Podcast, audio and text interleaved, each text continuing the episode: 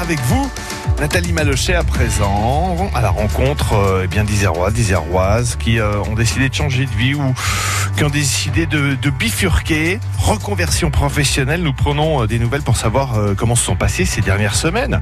Donc à titre professionnel, mais également personnel.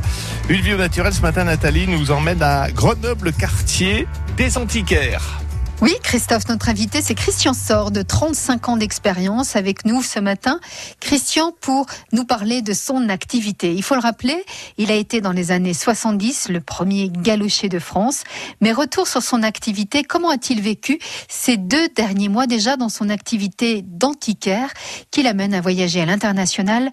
Beaucoup de choses, je suppose, se sont arrêtées? De fait, bien sûr, beaucoup de choses se sont arrêtées, les voyages particulièrement, puisque même si j'avais la possibilité en tant que professionnel, je suis antiquaire, de me déplacer. Mes correspondants euh, étaient à l'arrêt, donc je suis resté chez moi. Vous avez euh, peut-être repensé votre métier d'une façon euh, différente Alors c'est ce qui est fabuleux, c'est que l'homme a une énorme faculté de rebondissement et je me suis rendu compte que alors que dans mon métier les antiquaires et les particuliers ne pouvaient plus se déplacer, en vérité ils arrivaient à entrer en contact par internet puisque actuellement c'est c'est comme ça qu'on peut communiquer.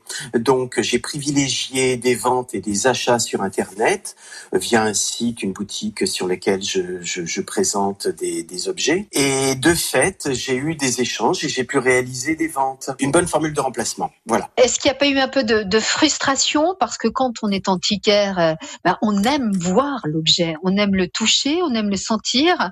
Bien sûr, ça me manque. C'est toujours important de, de privilégier la vision et le toucher de l'objet. Ça, c'est vraiment essentiel. De notre côté, on ne pouvait pas tout avoir en cette période un peu un peu contrastée. Donc, beaucoup de personnes m'ont téléphoné pour avoir des renseignements et avoir aussi un contact oral avec moi euh, pour que pour être rassuré, pour que je puisse leur décrire plus avant l'objet, alors que j'avais fait de nombreuses photos, que le descriptif était totalement sincère.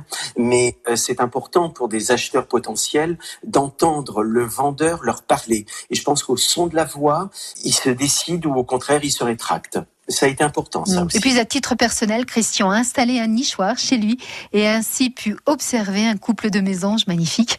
Enfin, pour retrouver les beaux objets, les petits trésors de Christian Sorde, deux possibilités via le site internet Pro Antique et sa boutique d'antiquité sur rendez-vous au 3 rue Bayard à Grenoble. Ouais. Une vie au naturel à retrouver également sur FranceBleu.fr. Ouais. À demain, Christophe. À demain, Nathalie, avec plaisir. Christian Sorde, donc premier galocher de France. Et ça, c'est beau.